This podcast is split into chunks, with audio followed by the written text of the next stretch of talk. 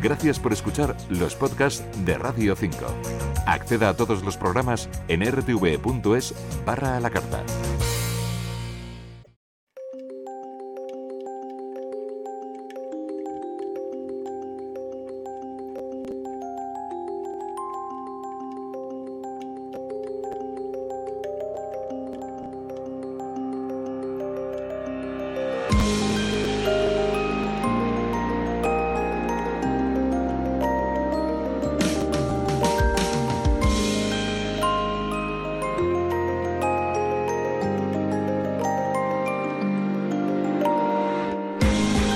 Unas horas tras el inicio de este año tan anhelado como es 2021, os invitamos a entrar con nosotros en la Reserva Natural de Radio 5.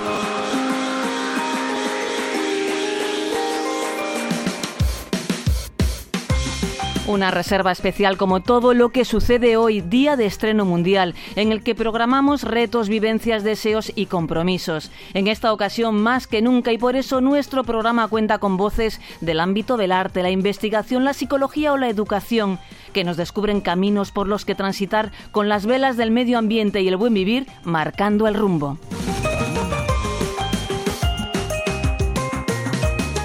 Esta reserva especial nos impregnamos de optimismo, el que nos ofrece la primera jornada de un año nuevecito, sin arrugar todavía, que nos permite deciros con los pulmones abiertos y los ojos frescos, feliz año nuevo, reservistas. Conmigo en la distancia, como estamos en este tiempo con muchas familias y amigos, nuestro querido Joaquín Araujo, que todos los años, este primer día del calendario, sube al Cervales, un oteadero de las villuercas extremeñas, desde el que se asombra de nuevo con el campo mediterráneo. Y Joaquín está aquí, claro que sí. Feliz año, Joaquín. Eh, feliz y cansado, porque he dado 18.000 pasos. ¿Los has contado? No me lo puedo creer. No, lo cuenta, lo cuenta un Ah, es verdad. bueno, ¿con, qué te has, ¿con qué te has asombrado hoy desde ahí arribota? Pues una vez más, aunque en otras ocasiones queda más patente, el saborear la soledad en su máxima expresión. Eh, claro, eh, en anteriores ocasiones, pues mientras yo subía las cuestas bastante empinadas de mi propio hogar, pues la mayoría de las personas de este país pues estaba eh, volviendo a casa después de una buena fiesta de, año nuevo, ¿no? Eh, y por tanto podían estar seguros de, que una auténtica ausencia de los demás, pero este año también es cierto que eh, seguramente mucha gente pues no ha hecho esa fiesta y, y probablemente más personas han incorporado a esta forma de, celebrar la, llegada de un nuevo ejercicio, pues eh, dando muchos pasos, subiendo a una montaña o simplemente fundiéndose con el paisaje, que es probablemente lo, que más experimentas cuando haces estas ascensiones en solitario, sabiendo que, que no hay prácticamente nadie en 40 kilómetros a la redonda y sí, te acompaña el bosque, te acompaña el murmullo eh, de, las gavias y de las gargantas, te, acompaña de vez en cuando eh, el vuelo del buitre o el águila real y sobre todo eh, te, acompaña el, yo creo que, el, más luminoso de, los paisajes, el, que está verdaderamente como a estrenar, igual que el año. Bien, pues tenemos montañas para mirar alrededor y pensar que la naturaleza nos ofrece paz, salud y muchas respuestas. Aquí estamos, en la técnica Pedro Verástegui, en la selección musical Víctor Úbeda, y os habla encantada como siempre un año más este 2021. Esperamos que sea bueno. Josefina Maestre.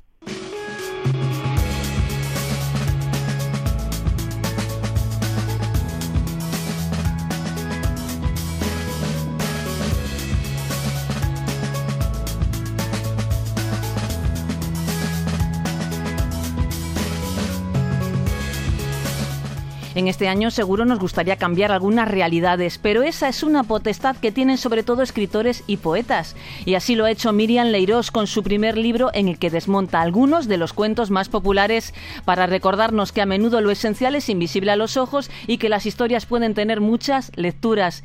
Miriam Leirós está también con nosotros. Miriam, buenas tardes, feliz año nuevo.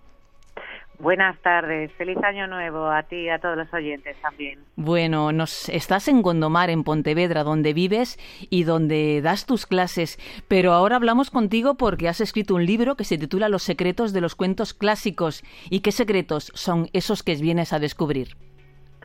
Bueno, pues son los cuentos clásicos contados con problemas actuales y desde una perspectiva medioambiental, dándole un poco la vuelta y siempre en clave de humor, pues precisamente para eso, ¿no? para transformar realidades. Transformar realidades que las transformas y mucho, porque por ejemplo Caperucita ya no es esa niña tan inocente, el lobo también tampoco es tan malo y la abuelita de los tres cerditos o el flautista de Jamelín pudieron ser diferentes como tú los imaginas y como es así. Efectivamente, porque todas las historias tienen varias versiones, ¿verdad? Y a veces ni los malos son tan malos ni los buenos tan buenos. Y si analizamos los cuentos clásicos, a lo mejor podríamos darle incluso más tuerca de vuelta, más vuelta de tuerca. Porque, por ejemplo, eh, a, Blancanieves, la manzana que, que la envenena es una manzana que, según tú, tenía pesticidas. Efectivamente, porque esto no lo hemos pensado muchas veces, pero estamos muchas, eh, buscando siempre las manzanas más brillantes y más sabrosas y para nada tienen que ser las más sanas, ¿no? Entonces, quizás eh, estos pequeños cuentos, eh, como te digo, escritos en clave de humor, nos lleven a pensar un poco más allá y a darnos cuenta de que siempre se han transmitido conceptos que no, no por estar ahí de siempre tienen que ser los correctos. muy bien, desde luego nos das, nos haces pensar porque dices que los tres cerditos quizás tengan una casita en una zona al lado de la costa donde no es legítimo eh, eh, construir o que el flautista de Jamelín tiene un verdadero problema de contaminación acústica. Pues sí, como te digo, eh, yo creo que el humor es una estrategia fantástica para llegar a todo el mundo y esto es eh, la herramienta que he empleado pues para eso, para conectar por una parte la realidad de los adultos en la que nos tenemos que enfrentar todos los días, romper estereotipos o ideas y a la vez eh, conectar con el mundo infantil en el que yo me muevo a diario. Miriam, eres profesora de infantil y una de las mayores activistas dentro del movimiento Teachers for Future. Y dejando a un lado la pandemia, te queríamos preguntar cuál sería la mayor alegría que podría darte 2021 desde el punto de vista ambiental. Pues mira, me encantaría que hubiese una mayor concienciación a todos los niveles, eh, para que no tuviéramos que llegar a, políticas punitivas en las que nos multen si incumplimos algo, ¿no? Que hubiese una conciencia general a todos los niveles de políticos, de empresas y de ciudadanía, que realmente fuesen todos conscientes de que se puede hacer algo para mejorar todo este sistema en el que estamos. ¿Y tú de qué forma piensas contribuir para que esto que pides se produzca? Bueno, pues yo dedico prácticamente todo mi tiempo libre al colectivo Teachers for Future Spain, a Profes por el Futuro. Eh, ya no sé si tengo realmente tiempo libre, precisamente porque creo que a través de la educación podemos hacer mucho y por eso entrego ahí mi tiempo. Muy bien, pues Miriam Leiros, lo dejamos aquí. Recordamos el título, Los secretos de los cuentos clásicos. Un abrazo muy fuerte y que tengas un buen año 2021. Igualmente, gracias.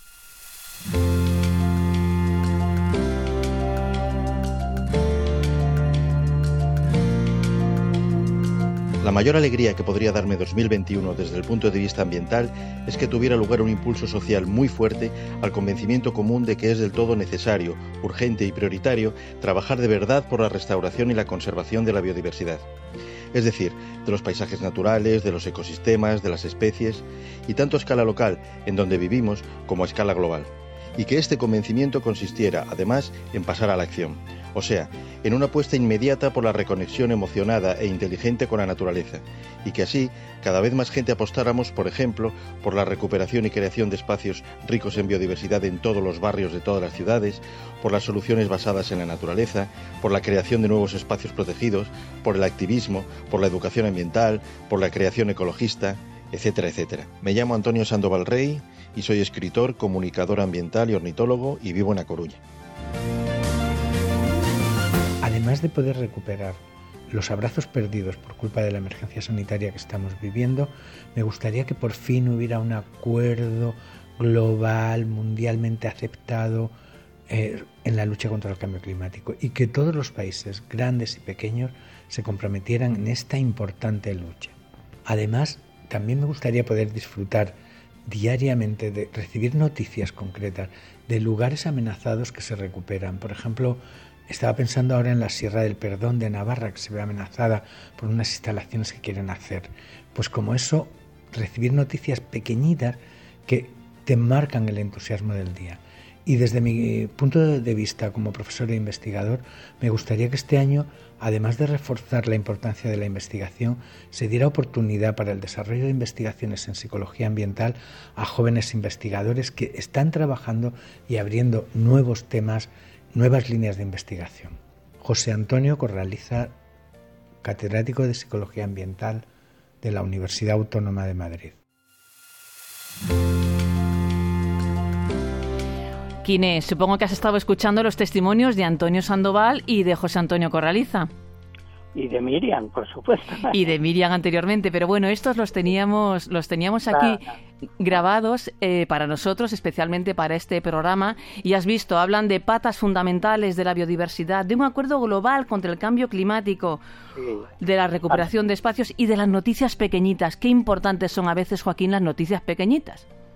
Eh, sí, porque las noticias, aparte de ese abrumador porcentaje de falsedad que circula en algunos medios de comunicación y de forma ausente en las redes sociales, pues está minando también mucho de lo que tiene que ver con la estabilidad mental y por supuesto tiene sus implicaciones eh, de todo tipo, sociológicas y por supuesto ambientales. Qué importante es que nos lleguen eh, noticias eh, leves, eh, contundentes, veraces y esperanzadoras. Me parece absolutamente bueno y el deseo de Sandoval, pues literalmente entronca con todo lo que hemos hecho a lo largo del último medio siglo, pues el, colectivo de amantes, protectores, investigadores de la naturaleza en su conjunto, claro.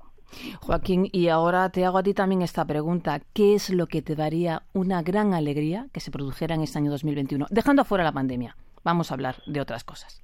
No, pero es que todo tiene que ver con todo, fíjate, es que precisamente es algo que suele pasar inadvertido y es que eh, nos hemos dedicado a segmentar la, la realidad, a crear una serie de compartimentos estancos. Yo lo que abogaría sería por la mayor materia prima de todo lo esencial, tanto en el campo del conocimiento, la educación, la inteligencia y la convivencia, como en el de la propia vida queriendo mantenerse sobre la piel del mundo. Y estoy hablando de una palabra que cada día me convence más.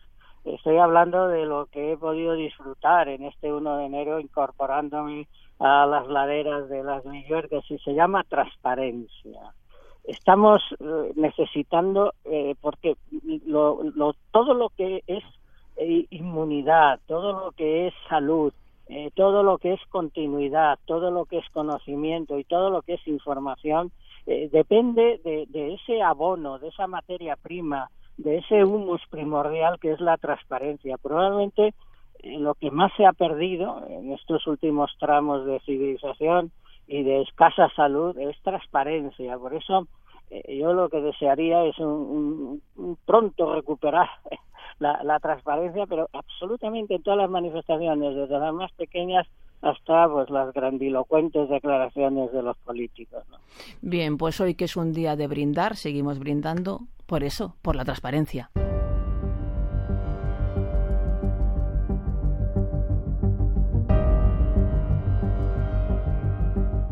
una gran alegría que la gente tomara conciencia a la hora de consumir productos alimenticios. ¿Que ¿Cómo repercute esa toma de conciencia en el medio ambiente? Pues muy sencillo. La gente al conocer el origen de los productos, cuál es su trazabilidad, cómo y de qué manera han llegado a nuestras manos, pues si ponemos conciencia en ese proceso, pues seguramente cambiaremos nuestros hábitos de consumo favoreciendo la economía local. Esto también supondría pues un respiro para el planeta, ¿no? que se consuman productos de, cercanía. Si son de procedencia ecológica, pues mucho mejor. Pero hay que puntualizar que para que un producto sea ecológico, primero tiene que ser de proximidad. Así de este modo pues reduciremos la, la huella de carbono. Para mí es muy gratificante pues conocer el origen de cada plato que como. Si son verduras y hortalizas, pues me gusta saber de dónde procede su semilla, quién y en qué condiciones las ha cultivado. Si son productos de procedencia animal, pues me gusta saber pues dónde y en qué condiciones se ha criado, si han estado en libertad o han estado estabulados en cautividad. Por tanto, pues me encanta consumir platos con historia. Conocer qué hay detrás de cada uno de ellos, porque no solamente hay estanterías, sino que hay personas las que me gusta conocer. Soy Pachi Uriz, fotógrafo y documentalista, y centro mis trabajos en gastronomía y en el mundo rural. Pachi Uriz, realizador del premiado documental Los Últimos de la Mejana. Le hicimos una entrevista y nos contó mucho sobre, ese, sobre esa cinta tan, tan fantástica que habla de la alimentación. Fíjate, Joaquín, Joaquín Araujo habla de los platos con historia. Qué importante es una alimentación sostenible y consciente. Sí, eh, mira, hace unos días precisamente tuvo un considerable seguimiento, un, un tuit que puse yo, eh, fíjate, lo, cuento porque entronca totalmente con lo que acabamos de escuchar. Yo estaba en el gallinero echándole hojas de, col y, y de brócoli a las gallinas y entonces dije, esto sí que es un, un kilómetro cero, ¿no? Las gallinas están comiendo una verdura que está a 20 metros del gallinero, yo como los huevos a 20 metros del gallinero, ¿no? Entonces, esto es eh, absolutamente fundamental porque eh, uno de los absolutos desgarros que el presente nos está eh, propinando es el, el, hecho de que la forma de alimentarnos, no la agricultura, no la ganadería, sino el estilo de alimentación de los países industrializados del mundo es la principal causa del cambio climático. Es decir, que esa transparencia que deseamos, eh, pues también empieza por, por, comer lo cercano, por comer eh, lo, lo, tradicional, eh, lo no envasado y lo no viajado, sobre todo lo que no ha viajado. Absolutamente fundamental para recuperar la salud de este planeta para recuperar la salud de este planeta. De ello también nos habla ahora, eh, bueno, pues la mujer que interviene ahora, ella es catedrática de educación ambiental, escritora, pintora, también es filósofa. María Novo nos dice esto para este año 2021. Mi gran deseo para 2021 en el plano ambiental sería que con todo lo que ha pasado hayamos comprendido que somos naturaleza, que no somos sus dominadores, ni tan solo sus cuidadores, que somos parte de ella, que es la matriz de la vida que se manifiesta en cada uno de nosotros. Y eso significa reconocer que los límites del planeta son nuestros propios límites y, y, por tanto poner límites también a nuestros deseos, aprender a desear de otra manera. Mm, yo creo que con esto se avanzaría muchísimo en la conciencia que es la que al final define nuestros actos. Y en cuanto a cómo podemos contribuir, pues mm, yo eh, pienso que mm, colocando en el frontispicio de nuestras casas a la entrada y en la conciencia una pregunta que es esencial, la pregunta ¿cuánto es suficiente? Y hacernos esa pregunta con mucha frecuencia a la hora de comprar, de, consumir. Y bueno, pues, pues nada más. Mm, desear feliz 20, 2021 para todos y que sigamos en la brecha.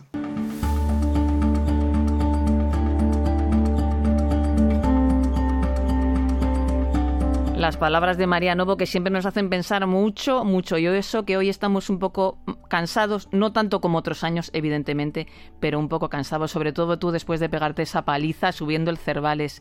Eh, Joaquín, además, fíjate la pregunta que hace María. ¿Cuánto es suficiente? Pues mira, María entronca con una de las líneas de pensamiento ecológico eh, más veteranas y más contundentes, ¿no? Eh, el mismísimo Epicuro tenía un aforismo casi permanentemente en la, en la boca, y es aquel que dice que nada es suficiente para el que lo suficiente es poco. este, este es un verdadero, eh, bueno, es la piedra angular psicológicamente hablando que se transmite en una cadena de, de sucesiones absolutamente delirante y, que está destruyendo al mundo, porque cuando ya se tiene mucho más de lo suficiente, todavía se sigue considerando que es poco y que todavía más, y acumulación y acumulación, que es la esencia del, del capitalismo. Y lo absurdo es que han conseguido convencer a las mayorías de que esa acumulación es la base de la de la felicidad. Y es eh, absolutamente todo lo contrario. Eh, yo creo que María eh, también entronca con, otra de las cuestiones que hay que plantearse permanentemente y ojalá lo hagan muchas personas en este 2021 y, y es que lo que tienes es importantísimo. Y, y, que no hay que destruir, y esto es de Séneca, ¿no? no hay que destruir lo que uno tiene por el ansia de lo que no tiene, ¿no? Y lo que tenemos todos es vida y lo que tenemos todos son los sistemas de continuidad de la vida. Y, y, y por acumular mercancías que, que, son la mayoría de las veces inútiles y superfluas pues se, se está destruyendo eh, el verdadero tesoro de la humanidad que es eh, este eh, planeta vivo, esta biosfera.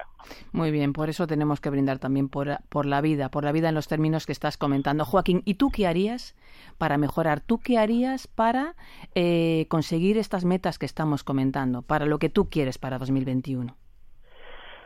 Pues eh, por una parte soy un afortunado, por no decir una persona que, que goza de muchos privilegios y es una cierta aproximación a, a una coherencia.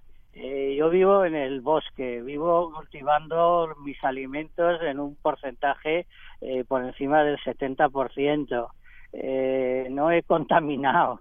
Eh, realmente procuro desplazarme poco, aunque cuando te solicitan que vayas de aquí a allá a dar conferencias y, y demás. Eh, pero, pero voy a volver un poco a, a la famosa transparencia eh, yo lo, lo, que haría sería intensificar eh, la comunicación que muchas veces escandaliza incluso a, muchos de nuestros jefes en los distintos medios de comunicación, que es eh, la, la, la, expresión absolutamente eh, sincera, eh, por, por absoluta, por muy ingenua, casi eh, romántica que parezca, yo creo que, que, hay que combatir a, a la mezquindad, a la mentira y a la muerte hay que combatirla con, con, con muchas verdades. Y, y, la verdad de lo que sentimos las personas que estamos participando en tu programa, Josefina, eh, la verdad de los reservistas eh, de, de, esta Radio 5 y de, y de, tantos otros colectivos de las ONGs y tal, es eh, algo tan importante como que la verdad más grande es la vida. Y, y ahí es donde hay que seguir insistiendo, eh, estar con la vida. Y estar con la vida eh, significa no, no engañarnos, sobre todo fíjate, eh, la, la, transparencia debería empezar por no engañarnos a nosotros mismos. Muy bien, pues. Eso es lo, eso es lo que hay que intentar. Bien, pues eso es así y así lo vamos a, a tener presente. Joaquín, y ya para terminar, tú das siempre, eh, felicitas el año con una frase que es que tal año te atalante, pero este año tu, tu frase es otra, que además es algo que, que dibujas con, bueno, caligrafías en una hoja de castaño y nos haces llegar a todos tus allegados y nosotros en esta ocasión se lo vamos a hacer llegar a todos los reservistas porque por redes sociales mañana cuando difundamos el podcast vamos a poner también la fotografía que tú estás enviando a todos tus allegados y que, deci y que dice, dilo tú, ¿qué es lo que dice tu felicitación, Joaquín? Pues os deseo un 2021 sano y es una de las formas de kilómetro cero y de poca contaminación, porque como tú bien dices, está escrito directamente sobre una hoja de castaño, no ha habido que elaborar papel. Se puede escribir directamente sobre las hojas de los árboles. Pues ese es tu deseo y también lo, lo hago mío. Os deseamos reservistas un 2021 muy sano. Joaquín, nos encontramos dentro de muy poquito. Un abrazo muy fuerte. Igualmente, un abrazo enorme. Reservistas, esto ha sido todo en este programa especial. Eh, espero que este año 2021 podamos compartir muy buenas noticias. Hasta pronto.